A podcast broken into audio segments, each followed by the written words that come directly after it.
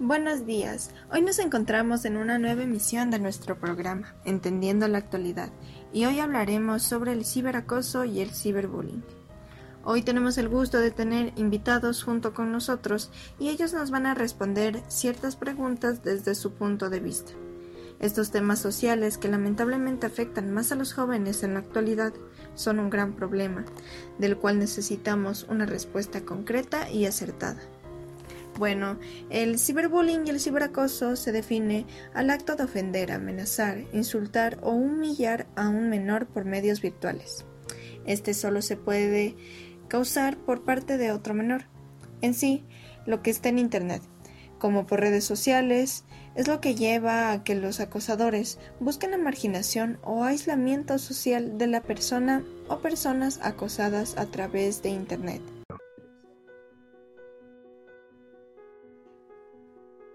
Bueno, presentando a nuestro primer invitado, él es Vinicio Gómez. Por favor, preséntese. Buenas noches, mi nombre es Vinicio Gómez, soy gerente de operaciones de la empresa Disan en Ecuador, es una empresa multinacional, he sido invitado a este podcast con fines informativos. Listo, Vinicio. Entonces, en medio del cyberbullying, como ya le mencioné, ¿ha conocido dentro de su círculo de amigos alguien que haya pasado por esta situación? En el círculo cercano no he tenido oh, situaciones de, de ciberbullying, sin embargo, he escuchado de terceras personas que han habido situaciones en las que eh, jóvenes, niños han sido eh, acosados o presionados mediante esta modalidad. O sea, teniendo un bullying, ¿no es cierto? Eh, ¿Cuáles cree que son las causas que llevan a un niño a querer acosar por internet a otros niños o hacer bullying? Pueden ser situaciones sociales eh, de mm, familias disfuncionales en las que los niños de una u otra manera pudieron haber tenido algún tipo de acoso o maltrato intrafamiliar y eso hace que, que busquen también desahogarse de otros medios y aprovecharse de otras personas tal vez eh, más débiles que ellos o de iguales situaciones, eh, tratando de desahogar su, su, situación interna, puede ser familiar o incluso como en su entorno en el que vive, ¿no? Tal vez creerías que también es un método para tratar de llamar la atención o algo por el estilo. Sí, justamente eh, si se ve reprimido eh, en, su, en, su, entorno familiar o es maltratado, muy probablemente va a buscar, tratar de buscar llamar la atención o incluso eh, tratar de ser reconocido de una u otra manera y llega la agresión y esta es una forma de agredir, pues. El aprovecharse de personas o muchachos eh, en condiciones tal vez muy similares o que no, no se sienten protegidos, em, que no tienen un control familiar que les permita em, buscar apoyo, hace que en la generalidad de las cosas, este, este tipo de situaciones, Em, genere una manera de, de, desahogo por parte de la persona que está siendo acosador. Sí, o sea, yo, también diría que es una parte de envidia tal vez por tratar de minimizar a la otra persona. Sí, estaría de acuerdo con esa condición que planteas, puesto que es, eh, es tratar de, sentirse tal vez en cierto modo superior eh, en otro entorno donde em, puede, puede hacerlo, puesto que internamente en, su entorno familiar, social, tal vez no lo puede hacer, se siente reprimido, puede ser que no sea una persona acosada, que tenga problemas psicológicos, em, tal vez incluso llegue al acoso físico, ¿no?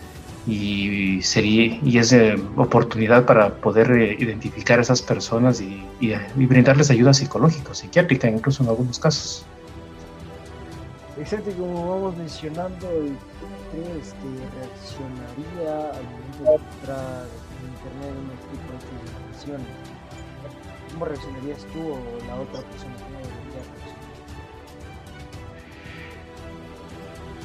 Creo que es importante poder entender qué le lleva a esta persona a reaccionar de esa manera, pues personalmente si tuviera yo alguna situación en ese sentido, eh, buscaría identificar de, dónde proviene. No, no, soy una de las personas que entregue información pública o, perdón, eh, información privada hacia el público, mejor dicho. Eh, hay cosas que uno debe mantenerla en, en el modo reservado, ¿no? Lo, lo, privado es de uno y de nadie más. Cuando uno se expone y comienza a hacer publicaciones dónde tú te encuentras, qué estás haciendo. Eh, te comienzas a exponer al, público a que tomen tu información para eh, tratar de extorsionarte o para tratar de, de mm, aprovechar esa información que probablemente no te guste que, que, sea pública, pero como ya en alguna, en alguna red tú la pusiste abierta, eh, pueden aprovecharse de, esa situación para tratar de sacar un provecho o, generar un acoso contra, contra ti, ¿no? Claro, o sea, yo, también diría que, o sea, como primera reacción sería buscar, o sea, quién es el responsable y si es que, digamos, es alguien cercano, tratar de hablar con cercanos o, o sea, afrontarlo. Y si tal vez es una persona que no conozco, o sea, de una le cortaría por los sano y tal vez tomaría la decisión de bloquearle o, o sea, alejarme de esa persona. Y en base a esto, ¿cuál crees que es la mejor solución para prevenir este tipo de situaciones, mayormente entre los niños? Mira, eh, yo diría uh, con una frase, al toro por los cuernos. Primero, mantén tus, uh, tu vida privada en privado, de modo de que no haya exposición a que otras personas traten de hacer un mal uso de la información de, tus, de, tu, de tu vida privada, mm, sea por imágenes, por videos, por eh, información que tú puedas uh, eh, compartir. ser muy cauto con, con, lo que uno publica.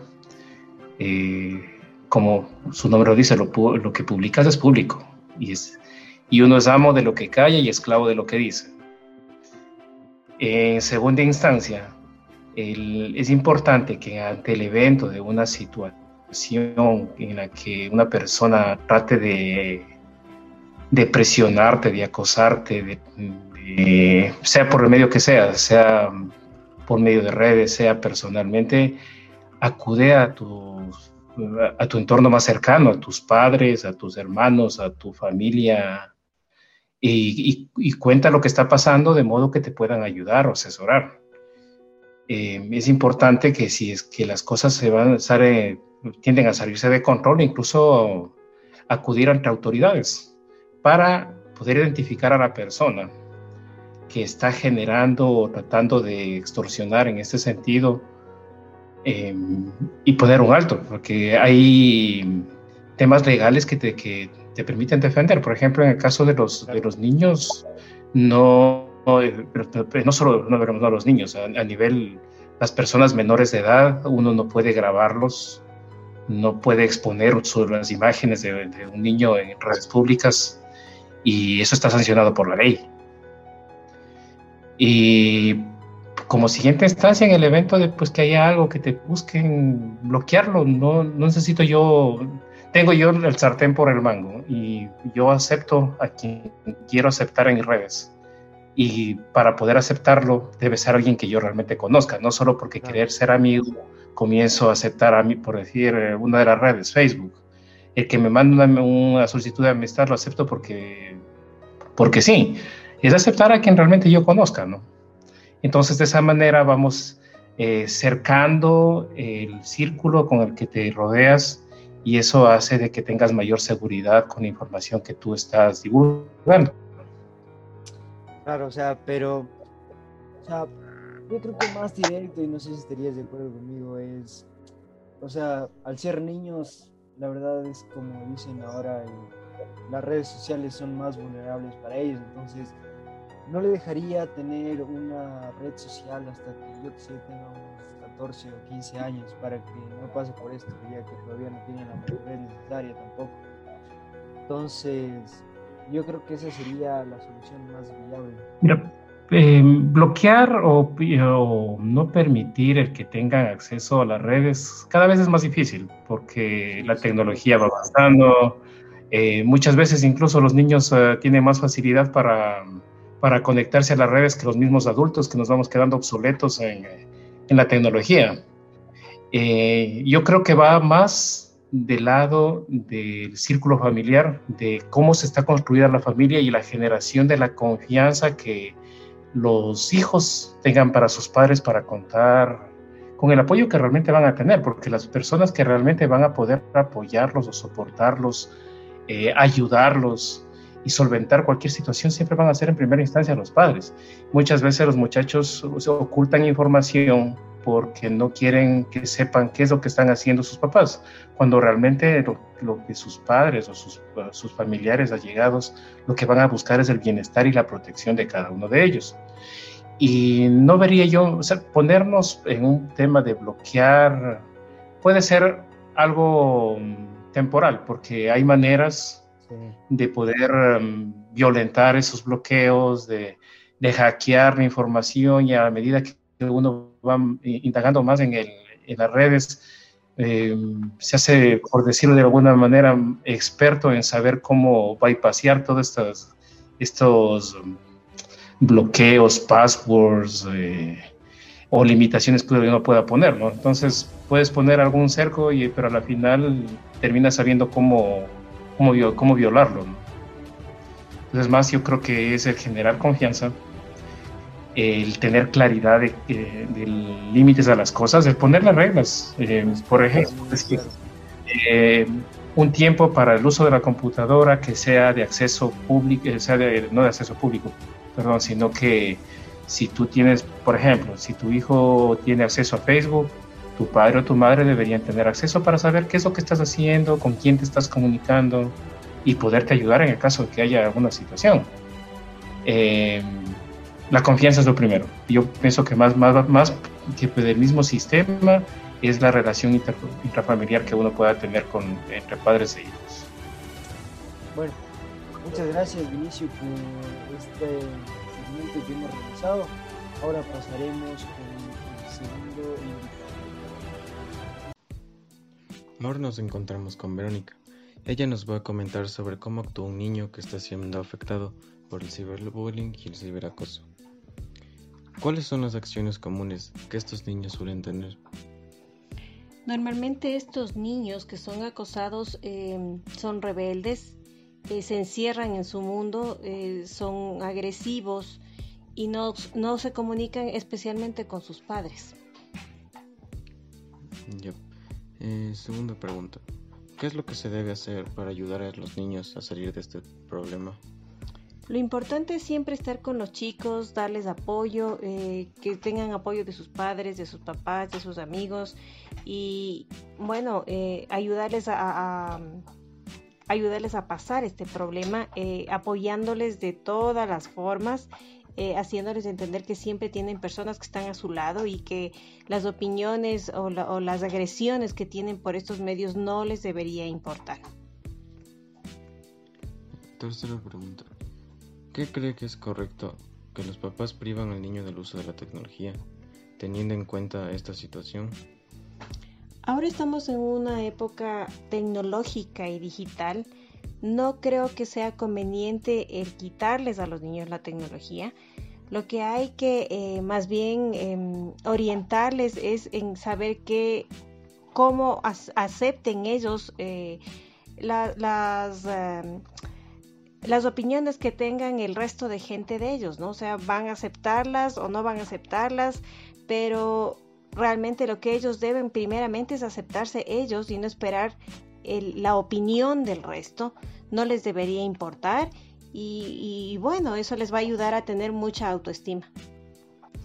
Lo que hay que tomar en cuenta es em, que cuando uno está con las personas que uno quiere, hay que ayudarles a que ellos eh, sientan el apoyo de sus seres queridos, que ellos se acepten como son, que no les importe la opinión del resto, que ellos sepan que hacen bien, qué es lo que hacen mal y que en definitiva si sienten este em, ciberbullying o ciberacoso, que no hagan caso, no hagan caso a, palabras necias, oídos sordos y que ellos más bien eh, tengan una especie de, de, valor, de, que den valor a, lo que son, a cómo se comportan, a qué son ellos, a sus amigos que realmente les quieren, a sus padres que son valiosos, a sus hermanos que les apoyen. Y en definitiva hay mucha gente que indirectamente se mete o trata de hacerles daño, pero que tomen en cuenta que esto es algo, em, algo, algo, algo de moda, algo que la gente quiere ingresar para, para hacerles daño. Eso no les debería importar. Nuestro siguiente invitado es Marino Erazo. Él nos va a contar sobre las redes sociales o medios en donde se presentan más estos problemas, para tener en cuenta lo tóxico que pueden ser algunos sitios web. Por favor, preséntese. Buenas noches, mi nombre es Marino Erazo. Muchas gracias por invitarme a participar en esta encuesta. Bueno, em, ¿cuál cree que es la principal red por donde se practica esto, no, el ciberbullying? Eh, bueno, yo pensaría que las principales redes donde se practica el cyberbullying son, diría que Facebook y Twitter, porque en ellas hay interacción entre las personas. Tú puedes comentar lo que alguien dice o una foto que alguien ha subido y puedes tratarla bien o puedes tratarla mal y hacer algún tipo de, de bullying a través de estas, de estas redes. Hay otras redes como TikTok o, solo esas que se suben solamente fotos en las que no se podría practicar este tipo de, de, bullying porque no hay relación entre los usuarios. Perfecto. Em, ¿Dejaría su hijo o hija usar estas aplicaciones sabiendo esto? Yo diría que sí, en el sentido de que deben de ser muy responsables, primero en el respeto a las personas con las que se está relacionando y segundo también en, el tipo de información que suben a cada una de las redes para evitar que alguien más se sienta ofendido o que pueda de alguna manera generar este tipo de bullying. Listo. Y la última pregunta sería que si usted cree que los niños están conscientes de esto. Yo diría que en principio no. Eh, los niños, especialmente, digamos que muy pequeños, 7, 8, 9 años, que empiezan a utilizar las redes, no están conscientes primero de, la, de, lo peligroso que puede ser la información que suban y segundo también del daño que pueden hacer al comentar de mala manera algún, algún mensaje, alguna foto que alguien más subió. Eh, hay que explicarles muy bien eso. Listo, voy a presentar a nuestro último invitado, pero no menos importante, Saúl. Con él vamos a hablar sobre maneras de identificar el ciberacoso y ciberbullying. Aquí creemos que es importante aclarar aquellas acciones sospechosas que nos den una alerta para actuar ante estas situaciones. Hola Saúl, un gusto tenerte aquí. Eh, hola, ¿qué tal? Un gusto igual estar acá con ustedes. Un saludo a ustedes y a la audiencia y listo para responder sus preguntas. Entonces, eh, dinos, ¿cómo suele actuar un acosador en redes sociales? Eh, pues bueno, existen algunos ejemplos y los que más se repiten son que suelen enviar mensajes agresivos eh, a la víctima, compartir sus fotos vergonzosas, inventar y difundir historias falsas sobre ella o decir a otra persona que ignoren, que la ignoren o lo excluyan de las actividades cotidianas. Eh, y bueno, eh, ¿cuáles son los comentarios más comunes que suelen escribir? Pues bueno, los comentarios suelen estar eh, destinados principalmente a su aspecto, como son físicamente, a su comportamiento, es decir, cómo actúan, a la raza o la religión, al estatus social, es decir, ser o no popular, y finalmente también a veces a su identidad sexual, como ser gay, lesbiana o transgénero. Bueno, hablando de eso, te quería preguntar, eh, ¿cuáles son los tipos de personas a las que son atacadas y buscadas? Bueno, las víctimas suelen tener un perfil eh, bastante predecible en ciertos casos, en otros no, claro, pero los factores que siempre se repiten son pertenecer a un grupo étnico, religioso, cultural o de orientación sexual minoritario, también haber padecido acoso escolar con anterioridad, tener algún trastorno de aprendizaje, especialmente los problemas relacionados con el lenguaje oral, porque son muy evidentes y fácil objetivo de burlas, eh, y finalmente sufrir alguna discapacidad física o psíquica. Eh, qué interesante. Muchas gracias por participar en, esta sesión. Eh, muchas gracias a ustedes igual y gustoso aquí.